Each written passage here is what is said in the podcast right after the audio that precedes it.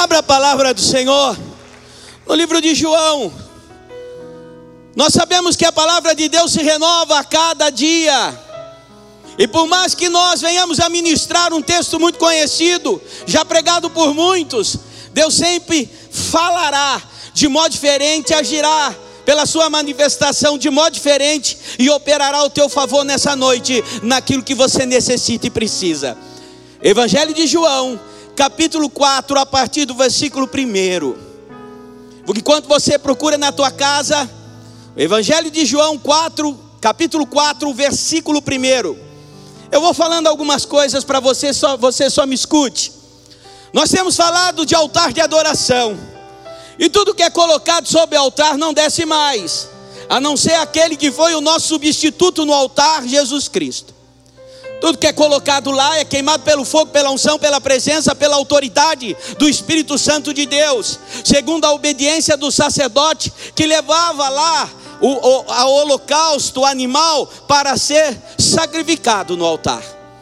E é muito importante que nós venhamos a entender hoje a lição que Deus quer nos entregar nesta passagem. Você vai ver que aqui vai falar de uma mulher, uma mulher que Deus, Jesus trabalha para que ela venha entender que Deus quer verdadeiros adoradores que o adorem em espírito e em verdade. Nós sabemos que a Bíblia é tipologia e simbologia.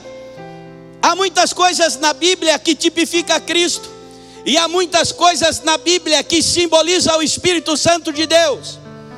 Aqui de fato essa história aconteceu, mas o êxito dessa história, que foi a conversão dessa mulher samaritana, e todos aqueles que ela chamou, o êxito foi que houve a conversão. E para haver conversão genuína, tem que haver altar. Para haver altar, tem que haver sacrifício. E havendo sacrifício, então tem a verdadeira adoração. Sem sacrifício não há adoração.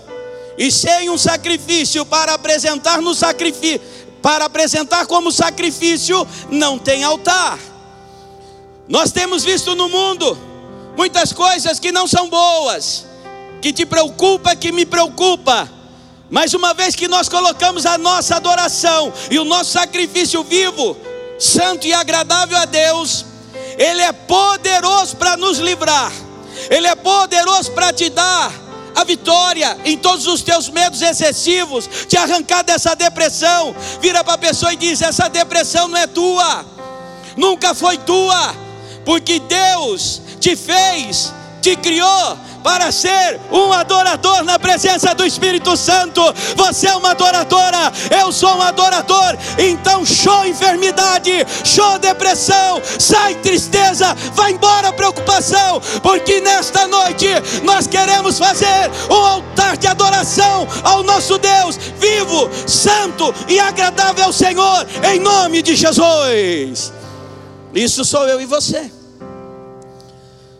E como a Bíblia é cheia de tipologia e simbologia, quando você lê na Bíblia sobre porta, porta sou eu e você. Quando você lê sobre portais, portais é a igreja. E quando você lê sobre, desculpe, quando você lê sobre portão, portão é igreja. E quando você lê sobre portais, portais é o Espírito Santo. Aqui, quando nós lemos na Bíblia sobre poço, poço sou eu e você somos nós. Quando nós lemos na Bíblia sobre fonte, fonte é a igreja, a igreja onde nós estamos, assentado. Quando nós lemos aqui sobre essa mulher, eu creio que você nunca ouviu essa pregação e você vai ouvir hoje. Você não vai achar em livro na internet porque não tem. O que nós pregamos aqui vem do altar do Senhor, vem do altar de adoração. Mulher aqui é coração. Diga então: poço sou eu Fonte é a igreja onde estou. A mulher é o meu coração. E a água viva, e a água viva, e a água viva é o Espírito Santo de Deus. Escute que eu vou fazer, falar para você. Essa é a sequência de uma conversão. Eu, a minha vida, aceitando Jesus Cristo como Senhor e Salvador e estando na igreja, e só o Espírito Santo pode convencer do pecado, da justiça e do juízo, quebrantando meu coração, porque eu posso pregar, eu posso trazer revelação, Deus vai falar com você, mas quem convence é o Espírito Santo de Deus, que está lá em João capítulo 16, versículo 9, e a água viva é o Espírito Santo de Deus que vai fazer essa obra na tua vida. E nós vamos ver aqui a sequência então. Vamos ler comigo. Você sabe que poço somos nós, fonte é a igreja, a mulher é o coração meu e seu, de pessoas que estão nos assistindo, e água viva é o Espírito Santo. Quando, pois, o Senhor veio a saber que os fariseus tinham ouvido dizer que ele, Jesus, fazia e batizava mais que seus discípulos, de que João, se bem que Jesus mesmo não batizava, e sim os seus discípulos. Olha aqui para mim. Os fariseus queriam usar a glória de Deus. Os fariseus falaram uma coisa que Jesus não fazia. Jesus nunca batizou ninguém, sim os seus discípulos. Mas o fariseu vem e fala: olha, para gerar ciúme, intriga, olha, Jesus está batizando mais do que os seus discípulos, João Batista sendo que Jesus não tinha batizado ninguém. Preste atenção que eu vou dizer nessa noite para você. Eu e você não chegamos no céu pela religiosidade. Eu e você não chegamos no céu por fazer muitas obras de caridade. Nós chegamos no céu uma vez por todas, quando de fato eu entrego meu coração a Jesus Cristo e o Espírito Santo passa a fazer habitação em mim, e eu me rendo e me entrego totalmente a Ele. Os religiosos, os fariseus diziam: Olha, vamos com a confusão entre João e Jesus. Escute que eu vou te dizer: pessoas que se dizem cristã e coloca confusão entre você e alguém vem da parte do diabo, nunca veio de Deus. A Bíblia diz: não havendo lei, o fogo cessa. Nós somos reconciliadores. O ministério de Deus, o ministério de Jesus e o ministério do Espírito Santo é a reconciliação que está em Coríntios capítulo 6 o ministério da reconciliação. Quando você vê uma pessoa que ela não se reconcilia com ninguém e não põe reconciliação em casa, não consegue reconciliação na igreja, então essa pessoa não tem o Espírito de Deus, ele tem um espírito religioso. Vira para a pessoa e fala: Você é reconciliador, não é religioso. Está dando para entender aqui, irmãos? Como é que começa a transformação do coração? A mulher nessa passagem, a mulher samaritana é o meu e teu coração. Jesus precisa atingir a tua vida através do teu coração e do meu. Os fariseus quiseram por contenda, intriga entre os dois irmãos, porque Jesus é o nosso irmão primogênito, primeiro entre os discípulos de Jesus e os discípulos de João. Este é o espírito religioso que atua nas igrejas, que possa estar atuando na tua família, que possa estar atuando na tua casa, ainda que fala que são evangélicos ou cristãos, na verdade tem um espírito religioso. E Jesus quer mudar isso nessa noite em nome de Jesus. E ele diz aqui então: Olha, Jesus está batizando. O verdadeiro adorador eles querem a glória de Deus manifestada na vida da outra pessoa. Eu quero ver a glória de Deus na tua vida, meu irmão. Profetize na sua esposa aí para sua esposa. Eu quero ver a glória de Deus. Eu quero ver a glória de Deus na tua vida. O religioso não quer, ele quer tomar a glória de Deus, ele quer usar a glória de Deus, ele quer pôr confusão para ele tomar a glória de Deus. Mas eu e você, que somos cheios do Espírito Santo, nós queremos ver a glória de Deus na vida do nosso irmão, na vida da nossa irmã, na vida da igreja, porque quando a glória de Deus se manifesta na vida do meu irmão, eu louvo e glorifico, porque a minha oração chegou no céu, a tua oração chegou no céu, e a igreja do Senhor Jesus é glorificada na terra em nome de Jesus. Isso é a igreja, isso é o Espírito da verdade, esse é o Espírito do Senhor. Os fariseus estavam em todas, esse Espírito está em todas, ele quer nos derrubar, muitas vezes não cessando a fogueira, colocando mais lenha quando ele não consegue te pegar na prostituição, quando ele não consegue te pegar na bebida, quando ele não consegue te pegar na pornografia, quando ele não consegue te pegar na mentira, quando ele não consegue te pegar na traição, quando ele não consegue te pegar no roubo, ele tenta na religiosidade, porque na religiosidade nós não percebemos. Então qual é o termômetro, pastor? Se tem pessoas colocando lenho mais no fogo, ele tem o espírito da religiosidade. Esse é o discernimento que Deus nos entrega agora, para você discernir quem é do Senhor e quem não é. E ele diz aqui então, versículo 4, 3: Deixou a Judéia, retirando-se outra vez para a Galiléia. Versículo 4: Era-lhe necessário atravessar a província de Samaria. Escute o que eu vou te dizer, é duro o que eu vou falar, mas tenho que falar.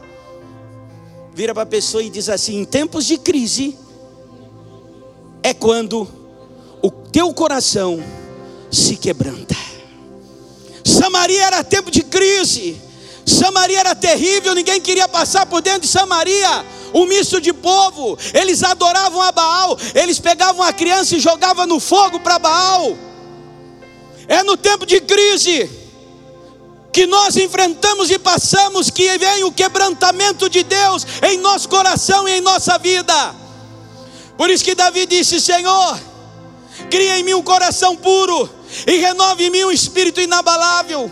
A um coração quebrantado e contrito, Deus não desprezará. O que Davi estava passando, pastor? O adultério com Betseba e a entrega do marido de Betseba para a morte.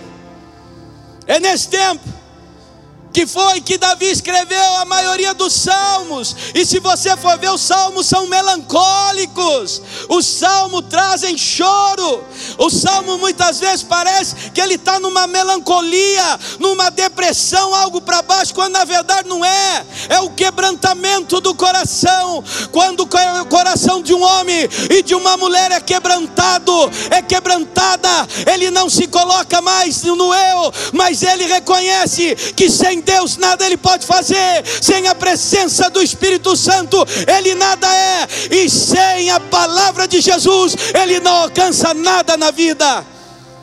Ah, mas eu conheço tanto que alcançou tanta coisa, tanta riqueza, alcançou tudo que queria, mas não alcançou a felicidade completa. A verdadeira prosperidade é ter a família do lado, ter a esposa do lado, ter os filhos do lado e viver de acordo com a palavra de Deus. O salmista disse: Não me dê muito para que eu não venha me esquecer de ti, e não me entregue pouco para que eu não venha roubar. Significa, e me entregue o suficiente suficiente embaixo da tua bênção para eu comer e beber junto com a minha família e glorificar o teu nome.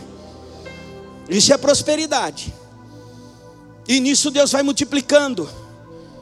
E ele diz aqui: Chegou, pois, a uma cidade de Samaria, de samaritanos, crise, chamada Zicar.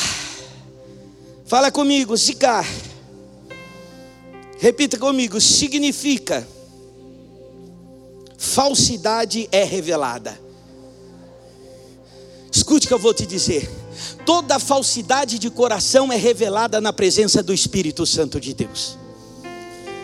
Vamos falar de novo? Toda falsidade na presença de Deus é revelada pelo Espírito Santo de Deus. Ei, aqui Jesus ia revelar algo no coração da mulher, mas vamos ver no nosso coração. Jesus ele quer sempre revelar para mim. Jesus nunca vai te humilhar. Jesus nunca vai te expor, mas Jesus ele vai sempre revelar no teu coração e no meu coração aquilo que precisa ser mudado, aquilo que ele precisa trabalhar e aquilo que eu preciso entregar na presença dele. Aqui significa aquilo que está camuflado, aquilo que é enganoso, eu vou trazer a luz para você, para você abrir mão disso e o meu nome ser glorificado.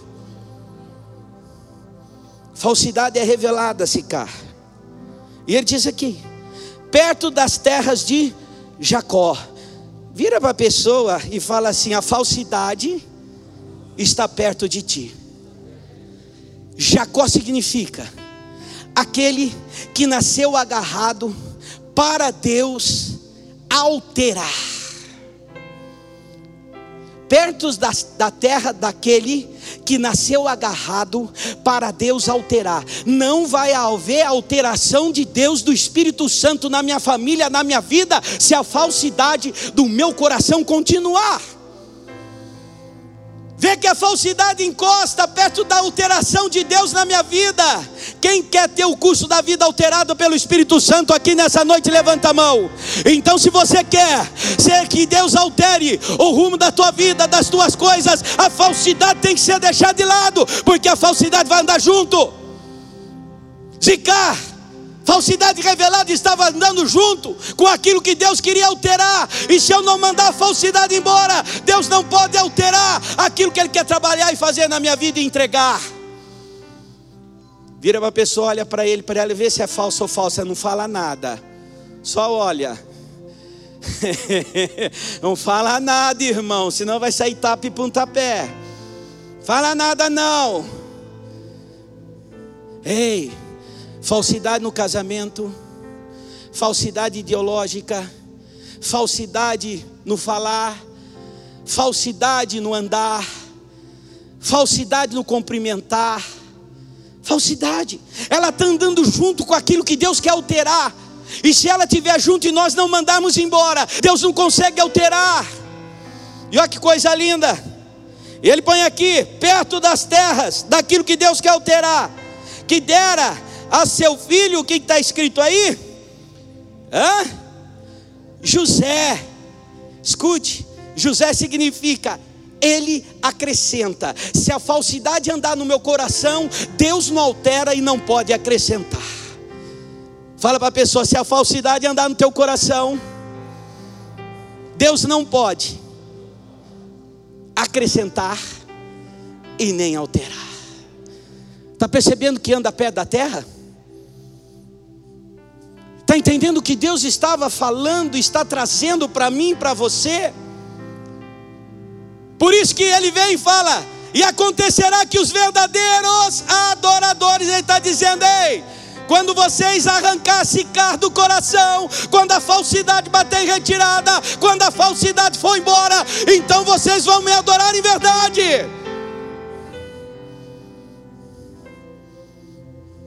E ele diz aqui então, eu quero alterar e eu quero acrescentar, mas tira fora a falsidade, porque a mulher tinha um coração falso.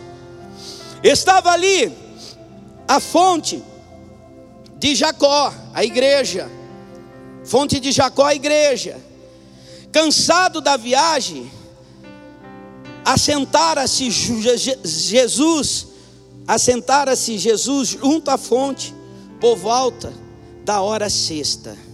Ei, se a igreja, se a fonte de Jacó é a igreja, por que Jesus aqui está cansado? Porque ele está mostrando a humanidade dele. Ele sente o que você sente mesmo na igreja, ele sente o cansaço que você sente mesmo na igreja, ele sente a dor que você sente mesmo na igreja, ele sente o choro que você sente mesmo você estando na igreja, ele sente o medo que você sente menos, mesmo estando na igreja, ele sente o terror muitas vezes que você sente mesmo mesmo sendo cristão, estando na igreja, mas a Bíblia diz que ele está sentado na igreja.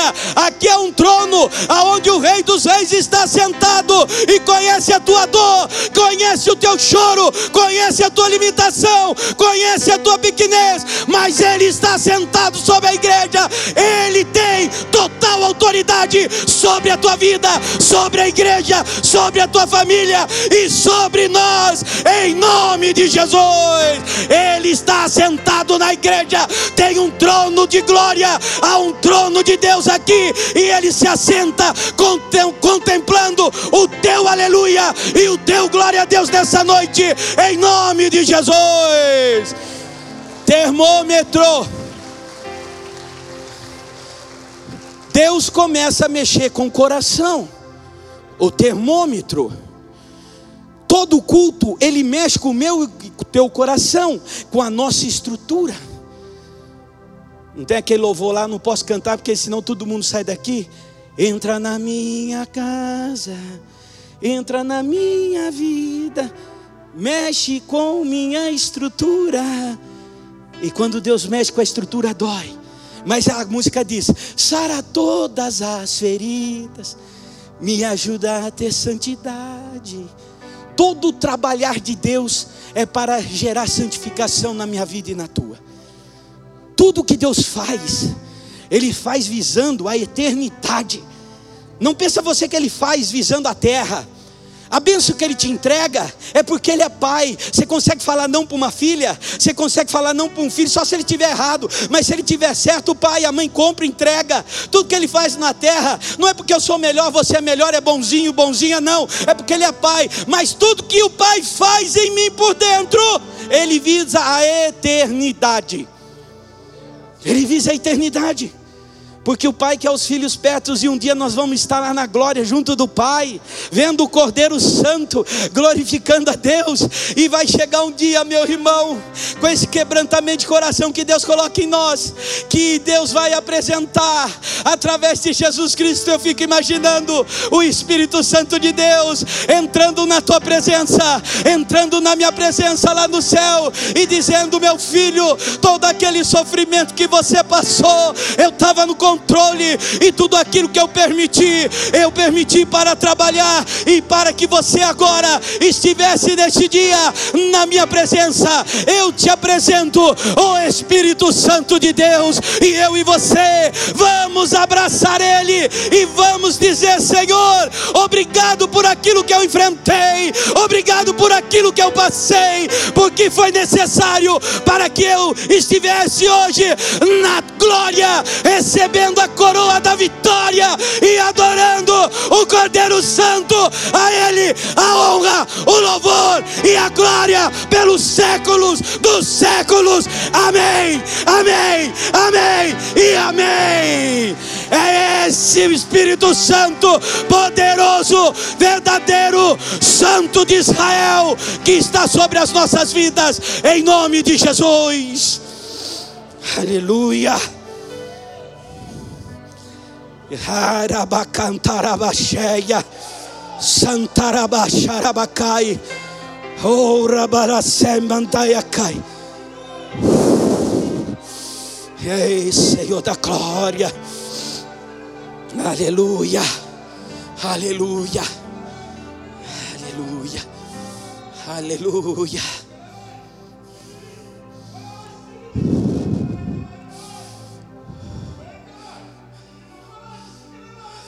Senhor. Sim, Senhor. Sim. Aleluia. Aleluia.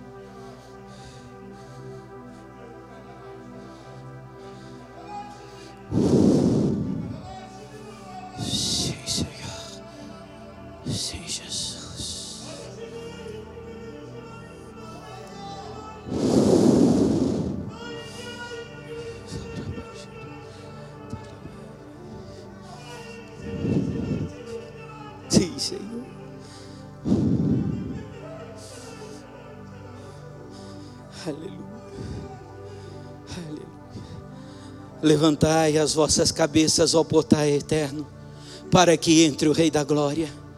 Quem é esse Rei da Glória? O Senhor forte, poderoso na batalha. Levantai, levantai as vossas cabeças, ó portais eternos, para que entre o Rei da Glória. Eis o Rei da Glória, o Senhor poderoso, o Senhor forte em guerra, o Senhor dos exércitos é o nosso Deus, o Deus de Jacó está conosco, diz o Senhor dos exércitos. Ure canta lábias de calábias de narai. Aleluia. Estava ali a fonte de Jacó, e o Senhor assentado junto à sua igreja, por volta da hora sexta, a hora sexta era o horário que as mulheres iam tirar água. Ei, seu coração está apertado, o seu coração está buscando água, a mulher aqui é o coração. Jesus está contemplando e está vendo, e nessa noite Ele vai derramar da água viva sobre teu coração, sobre tua casa, sobre tua família e sobre a igreja, em o nome de Jesus. Estava ali a hora sexta, nisso veio uma mulher samaritana tirar água. Disse-lhe Jesus, a mulher samaritana, dai-me de beber. 1 Coríntios 10, 4. Todos beberam da mesma fonte espiritual que os guia, e a pedra era Cristo. Ei, ela estava vendo uma coisa natural, mas ela tinha sede espiritual no coração. Só Jesus Cristo, você que me ouve nessa noite está em casa, só Jesus Cristo pode matar a sede do teu coração de uma vez por todas, através do Espírito Santo de Deus. Jesus está tá trazendo uma lição para conosco nessa noite, para você que está nos ouvindo e assistindo. Não adianta beber água natural, não adianta descer as águas, não adianta tomar banho, não adianta beber água potável, não adianta se lavar, se a verdadeira água não matar a sede do teu coração e da tua alma, e esse é o Espírito Santo de Deus. Olha que coisa linda. Todos beberam da mesma fonte espiritual. Essa mulher, esse coração ia beber dessa fonte espiritual. E ele diz: então aqui, disse Jesus: dá-me de beber. Pois seus discípulos tinham ido à cidade para comprar alimento. Ei, a palavra sem o espírito ela é morta, ela vai para o mercado e não acontece nada. Vira para a pessoa e fala: a palavra tem que ser cheia do Espírito de Deus. A palavra, o alimento e a palavra eles foram comprar. A palavra só pela teologia ela é manca.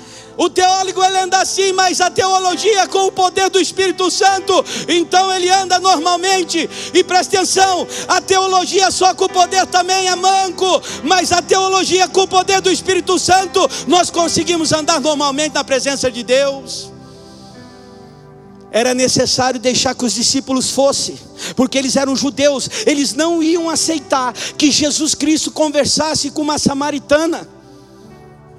Escute o que eu vou te dizer: não deixe pessoas impedir a tua felicidade. Não deixe pessoas impedir aquilo que o Espírito Santo há tantos anos está falando no teu coração. Receba Jesus, mas você não recebe de vergonha do teu marido, de vergonha dos teus filhos, de vergonha dos teus amigos. Ei, abra mão dessa vergonha agora e receba Jesus Cristo e receba a felicidade, receba a salvação.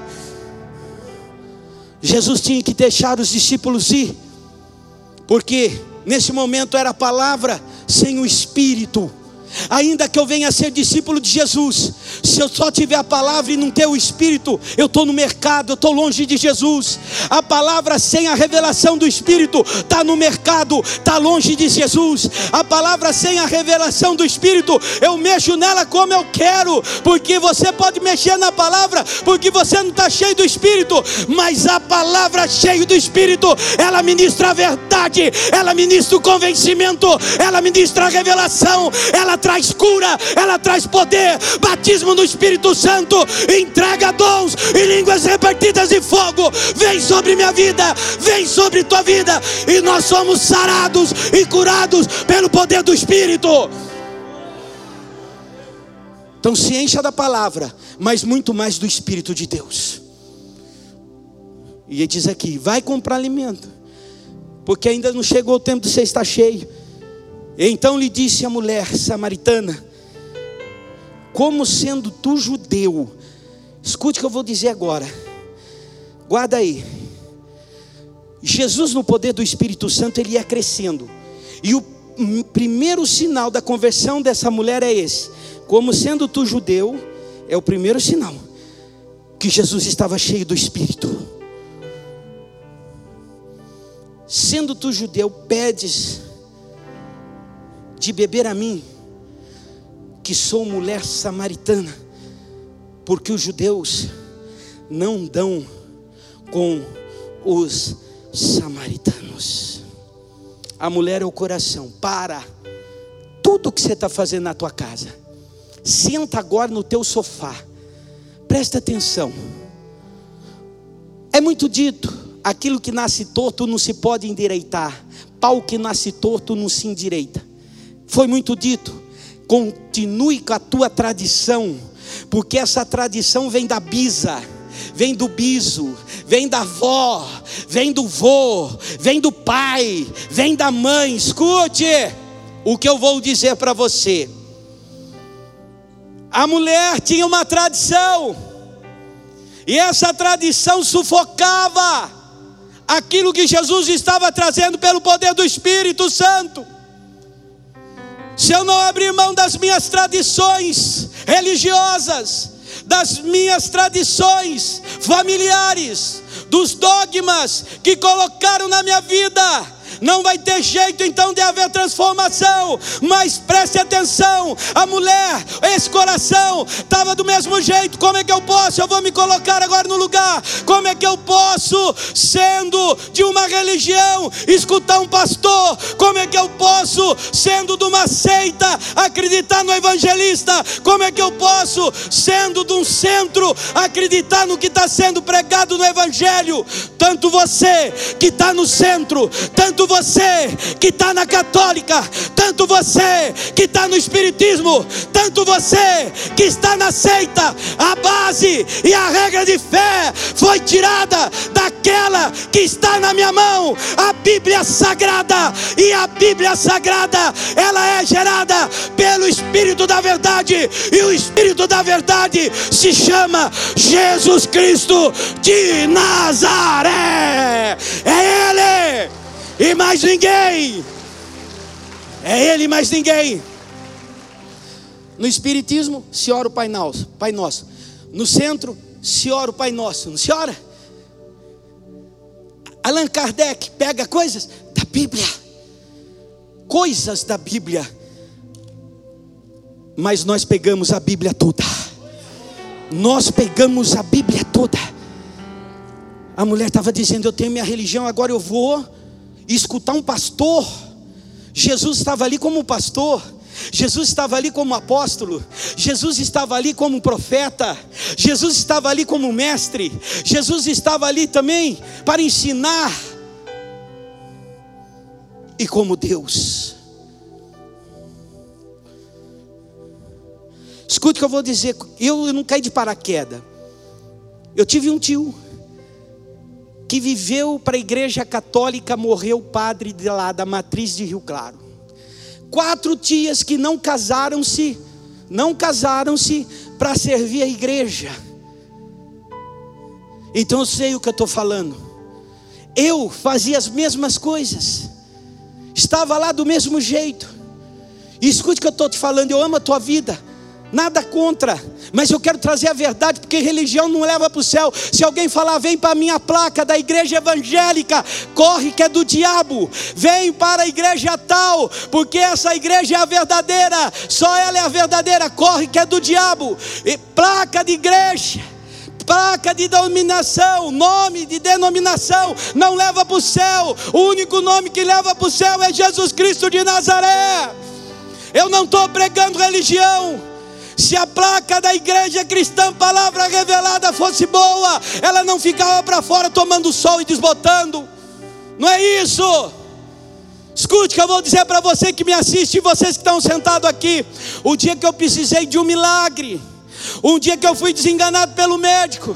Eu achei também que nesse coração samaritano, que eu estava nas práticas certas, junto com meu tio, junto com as minhas tias, eu achei que estava, e quando chegou uma enfermidade para a morte, e eu prego isso para glorificar Deus, toda honra e toda glória seja dada a Ele. O médico falou: vai para tua casa. Eu com 27 anos, porque em seis meses, nove meses você vai morrer. E eu tinha um filho de um ano no colo. Fui buscar aonde eu conhecia, aonde eu tinha o tio, aonde eu tinha as tias, e não consegui encontrar. Não recebi nada para resolver a minha solução, mas tinha sede. Como essa mulher estava com sede, e talvez você está com sede, e você está em algum outro tipo de religião. Eu não estou falando de palavra de Deus, eu estou falando de religião. Jesus não pregou religião, Jesus pregou reino dos céus. Escute. E quando eu entrei no meu quarto e falei, Senhor, naquele dia desenganado, eu não sei se tu existe, e se tu existe, o que, que foram feitas as coisas que eu ouvi.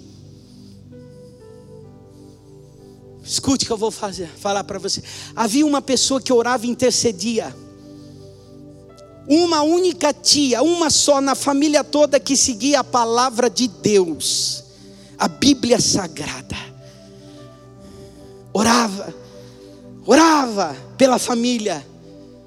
E um dia ela chegou em mim antes dessa enfermidade e disse assim: Deus vai te levantar como pregador do Evangelho. Sabe o que eu fiz? Ha, ha, ha! Acabou o mundo. Porque nós somos assim. Ei, e ela continuou orando. E naquele dia no quarto, abriu o céu do te o teto da casa, uma luz muito forte, eu no escuro, era 10 horas da noite, desceu um ser. Eu caí no chão, não tinha força para se levantar.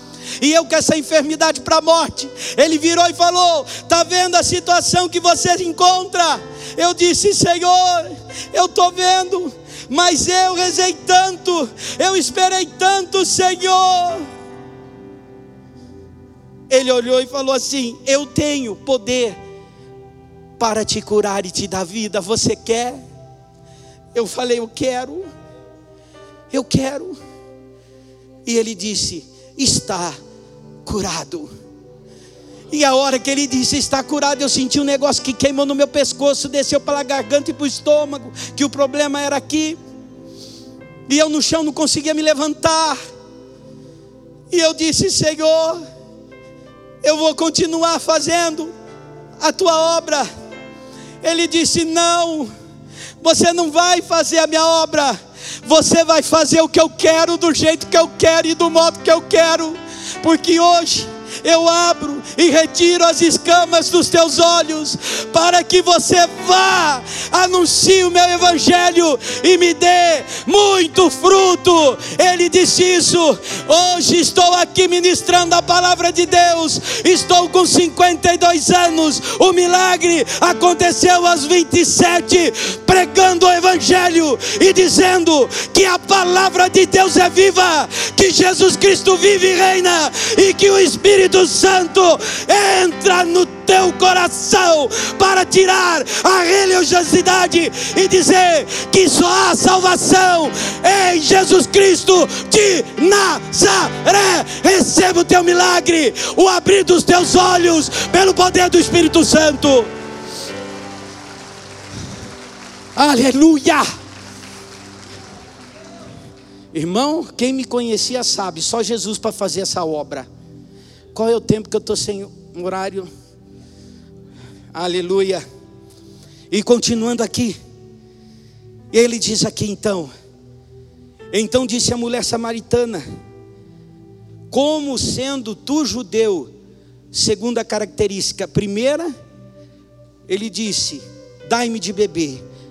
Sendo tu judeu, pede a uma mulher samaritana. Versículo 10: Replicou-lhe Jesus: se conhecesse o dom de Deus, e quem é que te pede dar-me de beber, tu lhe pediria e ele te daria água viva. Vira para a pessoa e fala: Quer o Espírito Santo? Então beba, beba, beba, beba, beba, beba, beba, beba, beba, beba dessa água viva. Beba dela. Ei, a fonte é a igreja. A mulher é o meu coração, a água viva é o Espírito Santo, nós temos que abrir o nosso coração. E ele diz aqui então: Respondeu-lhe ela o coração, Senhor, tu não tem com que tirar, e o poço é fundo, onde pois tem água viva? Ei, o coração enganoso e extremamente corrupto. Sabe o que o teu coração quer te mostrar? Você está orando e cadê esse problema ter ido embora? Você está buscando a Deus, cadê as ferramentas de Deus? Ela olhou na mão de Jesus, não tinha balde, não tinha ferramenta. Viu? O poço é tão fundo e você não tem um balde, como que você quer me dar água de beber? Ei, vira para a pessoa e diz assim: não queira ensinar Deus, Ele sabe o que faz. não queira ensinar Deus, igreja, Ele sabe o que está fazendo. A mulher não entendia, o coração não entendia. Você não tem um balde, você não tem uma ferramenta, uma caneca com corda para tirar. Não queira entender Deus, você não vai conseguir, você não vai alcançar. Não queira compreender como Deus está trabalhando, você não vai entender, você não vai alcançar. Apenas Escute o que nós estamos ministrando. A mulher é o coração. Jesus está dizendo: Eu não estou preocupado com aquilo que você tem na mão. Eu não estou preocupado com os recursos que você tem. Eu não estou preocupado com o teu diploma. Eu não estou preocupado com a tua teologia. Eu não estou preocupado com o teu achômetro. Eu estou preocupado com o teu coração. Aquilo que você pensa de mim, diz o Senhor dos Exércitos. Essa é a preocupação do Espírito Santo o que pensamos dele, não uma preocupação que ele vai ficar tão preocupado que ele não vai dormir de noite, não, não a preocupação humana, mas a preocupação de querer te transformar e salvar a tua alma. Essa é a preocupação do Espírito de Deus. E diz aqui: És tu, porventura, maior que Jacó, nosso pai, que nos deu do poço do qual ele mesmo bebeu, bem assim seus filhos e o seu gado. Poço não tira água de poço. Vira para a pessoa e fala: Você não tira água de você. Você, sem Deus, não é nada. Deu para entender? Jacó era poço. Homem que nem eu, não tem nada. Os filhos de Jacó, poço também. E o gado tomava água no coxo. Não é a água do coxo que Deus quer nos dar. A água do coxo é o mundo. Deus não te chama de gado, Deus te chama de ovelha, porque a ovelha só toma água em lugar que tem água corrente. A verdadeira ovelha é cheia do Espírito Santo e bebe a água do Espírito Santo de Deus. Ei, por acaso você é maior que Jacó? Lógico que ele era. Jacó não tinha água para dar. Jacó dependia de Jesus. José não tinha água para dar. José dependia de Jesus. O gado, pior ainda, dependia dos homens. Deus quer a nossa total dependência dEle. Jesus disse assim: sem mim nada podeis fazer. Ele estava dizendo: se vocês não beberem da minha água, não comerem da minha comida, nós vamos fazer isso na ceia, e não for cheios do meu Espírito Santo, vocês nada podem fazer. E diz a Bíblia, afirmou Jesus: quem beber desta água tornará a ter sede, porque não tem.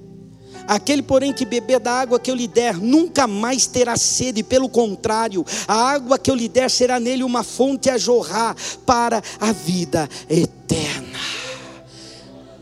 Fonte é a igreja, jorrar o espírito, a igreja povoou o céu. Vira para a pessoa, a igreja povoou o céu. A igreja é a fonte, o jorrar é o povoado do céu, através da igreja, da minha vida e da tua vida. Ele estava dizendo: se vocês foram cheios, foram cheios do Espírito Santo, estiverem reunidos numa assembleia, então todas as vidas que eu convencer do pecado, da justiça e do juízo, receberão a salvação, e no dia que eu chamar, estarão comigo na glória para receber a vida eterna. Disse a mulher: Senhor, dá-me dessa água para que eu não mais tenha sede, nem precise vir aqui buscá-la. Repita assim comigo: Deus quer trazer a existência na tua vida, naquilo que não existe. Me dá dessa água de beber, porque eu não quero mais voltar aqui.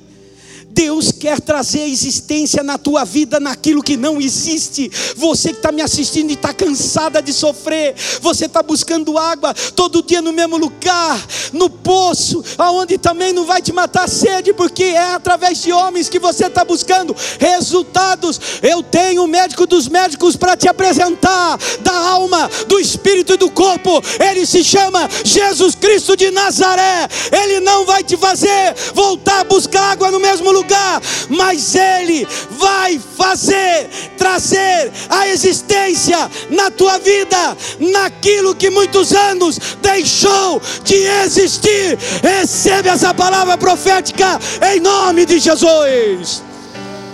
Eu quero trazer na tua vida a existência naquilo que deixou de existir. E diz a Bíblia. Disse a mulher então, 16: Disse-lhe Jesus: Vai, chama teu marido, vem e vem cá. Mulher é o coração, o marido é aquilo que agarra. Vai lá, pega o que está te agarrando e traz aqui para eu te libertar. Marido é aliança, mulher é coração. Aonde temos aliança no coração, que aliança não vem de Deus, está agarrado, é marido, é uma sociedade. E a Bíblia diz que quando nós nos colocamos em julgo desigual, é marido e mulher. Eu quero transformar o teu coração, mas vai buscar aquilo que está te agarrando e vem aqui, traz aqui para mim quebrar.